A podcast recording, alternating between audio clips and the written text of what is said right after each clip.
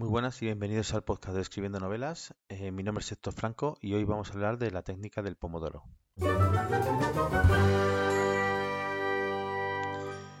Bueno, es una técnica de gestión del tiempo y consiste en usar un temporizador para trabajar en, periodos de tiempo que se llaman como son unos bloques que se llaman pomodoros.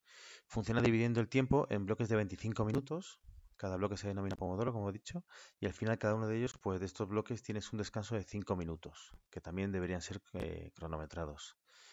Después de cuatro Pomodoros, eh, es decir, cuatro bloques de 25 minutos separados por sus respectivos descansos, se puede, se puede hacer un descanso más largo. Este descanso sería de unos 10 minutos. Es decir, se supone que para ser más productivo y para estar enfocado en tareas mucho más concretas, deberíamos trabajar en, bloques de 25 minutos de trabajo específico en una tarea, 5 minutos de descanso, otros 25 minutos de otra tarea, pero esos 25 minutos solo dedicadas a esa tarea, 5 de descanso, 25 de trabajo, 5 de descanso, 25 de trabajo. Y ahí ya tendríamos una suma de 4 bloques de trabajo de 25 minutos, podríamos descansar 10 minutos.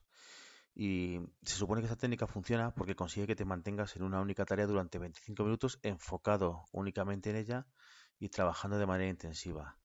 Cada pomodoro debe estar enfocado en una, única tarea y, en este caso pues podrían ser pues por ejemplo la tarea de documentarse de algo que quieras escribir en la novela. Puedes eh, dedicarlo a escribir, puedes dedicarlo a revisar las redes sociales, a leer los correos, etcétera. Pero lo que sí que está claro o lo que sí que recomiendan es que estas tareas pues sean únicas dentro del mismo Pomodoro.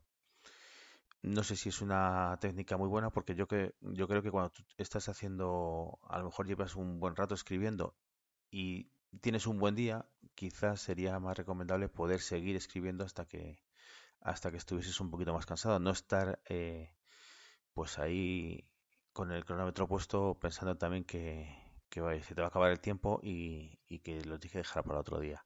Pero bueno, son técnicas, cada uno pues debería utilizar la que, la que mejor le, le venga para escribir. Eh, como siempre, todas las notas del contenido en el episodio, pues es escribiendo novelas.com. Eh, nos vemos en el siguiente episodio. Gracias.